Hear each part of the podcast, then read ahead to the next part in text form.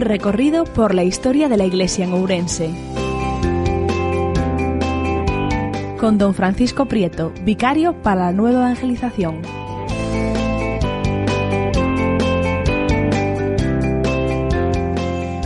Y continuamos con nuestro recorrido por la historia de la Iglesia ourensana. En el anterior episodio dejábamos atrás el siglo III, importante, con incertidumbres, vacíos de información y de fuentes, pero que permitió establecer unos cimientos importantes, progresivos, en la cimentación de la presencia cristiana en nuestras tierras. Ello nos conduce a un siglo, bueno, fascinante, todos los siglos lo son de alguna manera, pero el siglo IV de una manera indiscutible. Fijaros, solamente en una dimensión, diríamos, más universal en todo el conjunto del mundo del Imperio Romano conocido, ¿eh? el cristianismo va a experimentar una transformación extraordinaria. Es un siglo que me gusta presentarlo diciendo que comenzamos el siglo IV con la última y la más dura de las persecuciones, la que provoca Diocleciano, que es una persecución expresamente dirigida contra los cristianos en cuatro decretos durísimos que fustigan ¿eh? no solamente aquellos que ejercen una labor de liderazgo en las comunidades cristianas, la jerarquía de la Iglesia, los catequistas, ¿eh? sino que además eh, contra los archivos de la Iglesia, mucha documentación de la Iglesia antigua tuvo que perderse con motivo de esta dura persecución de Diocleciano, contra los lugares de culto, etcétera, fue destructiva. Y finaliza el siglo IV, qué paradojas tiene la historia, en el año 380, convertida en la única religión oficial del imperio. En el 380, sí, con el edicto conocido de Tesalónica que debemos al emperador Teodosio, conocido también como Cuntus Populus, ¿eh? y que constituye, bueno, pues el reconocimiento del cristianismo no solo, repito, como una religión tolerada, sino como una religión convertida en la única, ¿eh? Simplemente basta, si queréis, las primeras líneas ¿verdad? de estos documentos que a lo mejor uno no ha tenido oportunidad ni de leer ni de escuchar, pero así comienza, ¿no? O sea, cuntus populus, todos los pueblos, dice el emperador, queremos que todos los pueblos que son gobernados por la administración de nuestra clemencia profesen la religión que el divino apóstol Pedro dio a los romanos y que hasta hoy se ha predicado como la predicó él mismo y que es evidente que profesan el pontífice Damaso y el obispo de Alejandría Pedro hombre de santidad apostólica. Un decreto importantísimo y muy significativo. Cierto que tras la persecución de Diocleciano, eh, una serie de acontecimientos vinculados a la propio, a una serie de sucesiones en, la cabeza del imperio, una serie de guerras entre los distintos Césares y Augusto, fruto de aquella tetrarquía que había establecido Diocleciano como gobierno del imperio, pues nos encontramos con una figura significativa de este siglo, que es el emperador Constantino.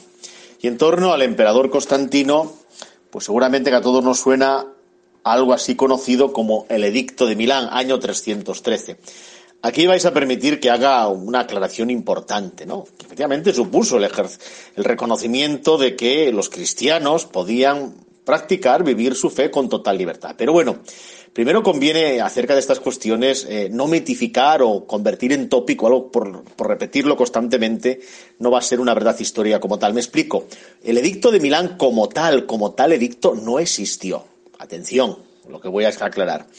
Lo que sucedió es que cuando ya por fin Constantino se impone en la parte occidental del Imperio Romano como emperador único, después de haber derrotado a Magencio en el año 312, en febrero de ese mismo año, eh, perdón, del año siguiente, perdón, del año siguiente, el 313, se reúne en Milán a su vez con el emperador de Oriente, con Licinio, y trataron diversas cosas, diversas disposiciones acerca de los cristianos, ¿eh? De alguna manera para legitimar y estabilizar la situación de este nuevo culto que ya estaba afianzado en el Imperio Romano. Por tanto, el resultado de ese encuentro en Milán entre Constantino y Licinio, es lo que se conoce como el edicto de Milán, pero como tal no hubo un edicto promulgado, como por ejemplo sí promulgó Teodosio el Cuntus Populus en el año 380. Más bien lo que se acordó allí ¿eh? fue confirmar un edicto anterior, que el que había puesto precisamente fin a la persecución de, de Diocleciano, conocido como Edicto de Tolerancia de Nicomedia, en el año 311, que se le debe al emperador Galerio. Nicomedia era antes de que el Bizancio griego fuera reconvertido por Constantino en Constantinopla, Nicomedia, cercana de, la, de aquel Bizancio, era la capital del imperio de Oriente. Bueno, pues allí Galerio, que muere curiosamente a los cinco días después de promulgar este dicto, sin ánimo ninguno tampoco de, diríamos, de, no sé si de favorecer o de simpatía con los cristianos. El edicto no lo conservamos de manera original de Nicomedia, pero lo conservamos en el texto sobre la muerte de los perseguidores del escritor cristiano Lactancio. De tal manera que ahí lo que dice Galerio es que queriendo armonizar todas las cosas con el derecho y con el orden público romano tradicional, pues habida cuenta, dice, después de unas largas parrafadas, de nuestra gran clemencia e inveterada costumbre de indulgencia que ejercitamos frente a los hombres, que creemos que debemos extenderla también a este caso, o sea, a los cristianos, para que puedan reconstruir sus lugares de culto siempre que no hagan nada en contra de ese mismo orden público. Bueno, pues puso fin a la persecución, de alguna manera justifica que las medidas represivas precedentes contra los cristianos tenían su razón, pero ahora, superada esa persecución, se le autoriza que tengan de nuevo lugares de culto, reconstruyan sus iglesias. Pues esto es muy importante, porque va a dar lugar a gran proliferación de edificios de culto cristianos, inspirados la mayoría de ellos en las basílicas romanas, que eran los lugares donde se impartía justicia en el mundo romano, inspirados en ese modelo arquitectónico, se conocerá las grandes basílicas, sobre todo obra de Constantino. Bueno, pues este dicto de tolerancia de Nicomedia, ¿eh? que el emperador eh, Galerio, ¿verdad?, promulga del año 311, es el que asumen en el 313 Licinio y Constantino. De tal manera que tampoco tenemos noticia directa de lo que allí acordaron como tal documento, es que no existe ese dicto de Milán.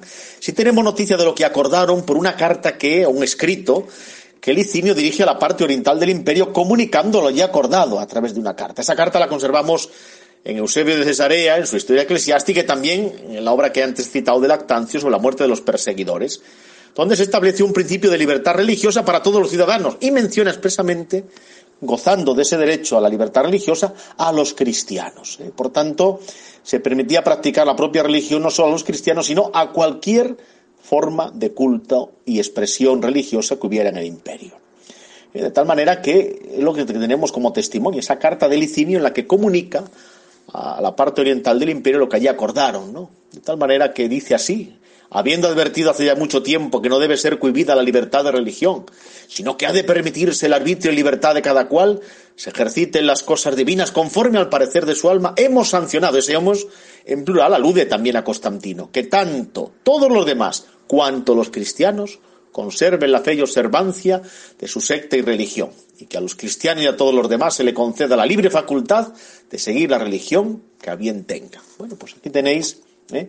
no cabe duda, bueno, pues toda una serie de, expresiones que, como veis, constituyen una carta de legitimidad y de libertad definitiva ya para el cristianismo. Cesa las persecuciones, con Constantino ya sabemos todo lo que ha significado, una figura controvertida, pero bueno, no será el objeto de analizarlo en, nuestro, en nuestra historia de la Iglesia Oriense porque nos iríamos muy lejos. Con Constantino la Iglesia goza de libertad, pero también se va a ver condicionada por un emperador, Constantino, que no dejará de sentirse como se sentían todos los emperadores y como lo eran, sumos pontífices, o sea, en el sentido, nada que ver con el título que después atribuye al obispo de Roma, al Papa, sino en cuanto protectores y custodios de todos los cultos del imperio, con lo cual, pues el imperio y el emperador intervendrán mediante una serie de, diríamos, de determinaciones, mediante injerencias, muchas de ellas discutibles, en el propio gobierno de la vida de la Iglesia, de tal manera que el cristianismo poco a poco se convierte en la religión mayoritaria del imperio, cuenta con el apoyo del emperador, pero también con la injerencia del poder imperial. Y claro, esto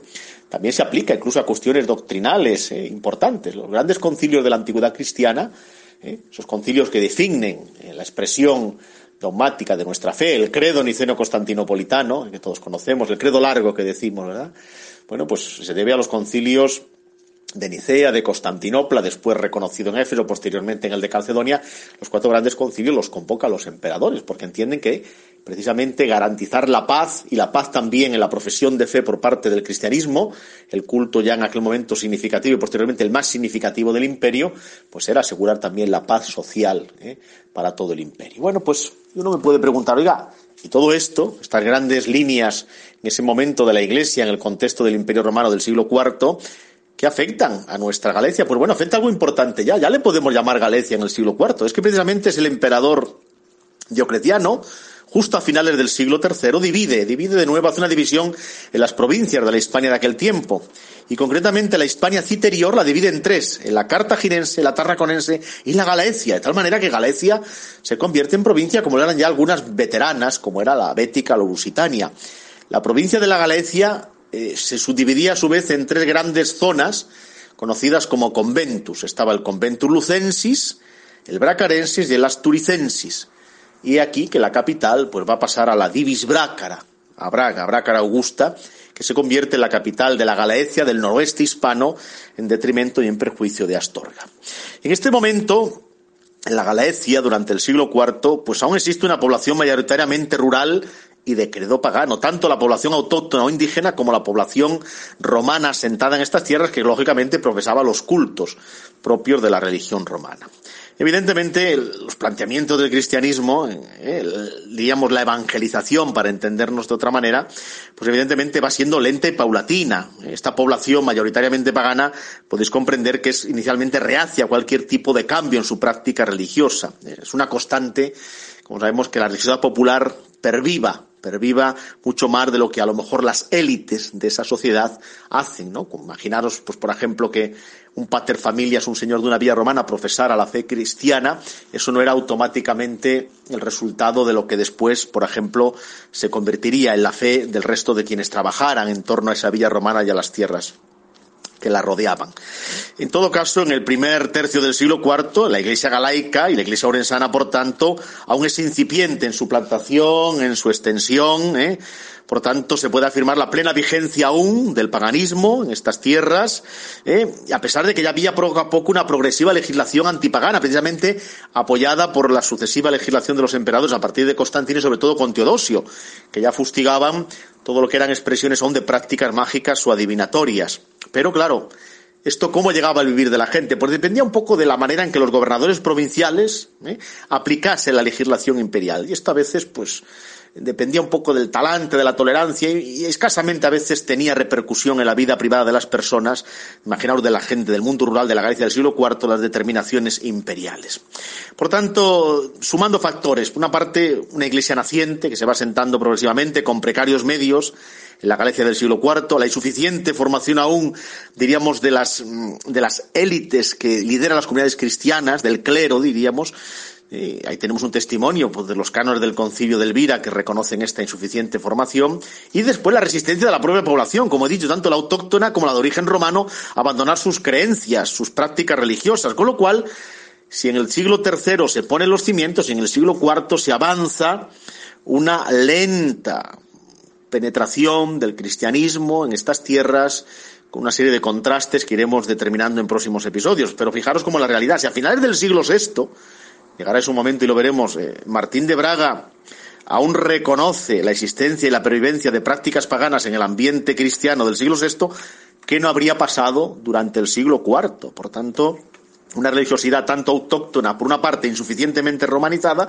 y por otra parte la presencia de población romana que conservaba sus prácticas religiosas, por tanto. Por eso, y después hay otro factor, otro factor que ya comenté en el anterior episodio y que ahora retomo, y es que durante esta época, durante el Bajo Imperio, como se conoce, siglo IV, la sociedad galaico-romana, o sea, los romanos asentados en la Galicia, que ya habían, y que con otra, con el paso de los años ya se habían aclimatado en todos los aspectos a esta tierra, pues es mayoritariamente rural. O sea, ya os comenté cómo las clases dirigentes romanas, las élites, dejan la ciudad y se trasladan al campo, y ahí construyen las vilas y las villas, donde adoptan el modo de vida romano, pero en un ambiente agrícola y rural.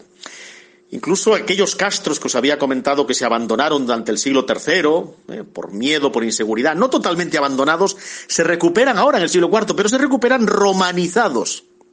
¿Eh? Incluso hasta el siglo V permanecen los castros ocupados a la manera romana, entendámonos, en el momento en que la población se verá amenazada posteriormente por la invasión sueva. Por tanto, en todo caso es verdad que los historiadores dicen que esto no supuso un declive de la ciudad como tal, porque es curioso ver cómo precisamente ciudades como Lugo, Braga Astorga durante los siglos III y IV llevaron a cabo obras importantes de rehabilitación, incluso de consolidación de sus murallas. Pero no cabe duda que el predominio de la vida se trasladó a lo rural, con todo eso lo que significó posteriormente a lo largo de los siglos, y es que la vida romana entra en la vida del campo, en su organización económica. Oiga, ¿Recordáis el arado romano que perdió durante siglos en nuestra tierra? Aquí tenéis el origen, en la cultura material y también en lo religioso. Pero dejamos aquí el episodio eh, para el siguiente porque va a interesar contaros cómo podía ser la vida en estas villas romanas en torno a las cuales se movía toda la población del entorno, la población autóctona, ¿eh? y lo que eso pudo significar si en esas villas surge o hay ¿eh? una presencia cristiana y pudo convertirse como una domus ecclesia que influyó en el entorno. Bueno, sigamos adelante.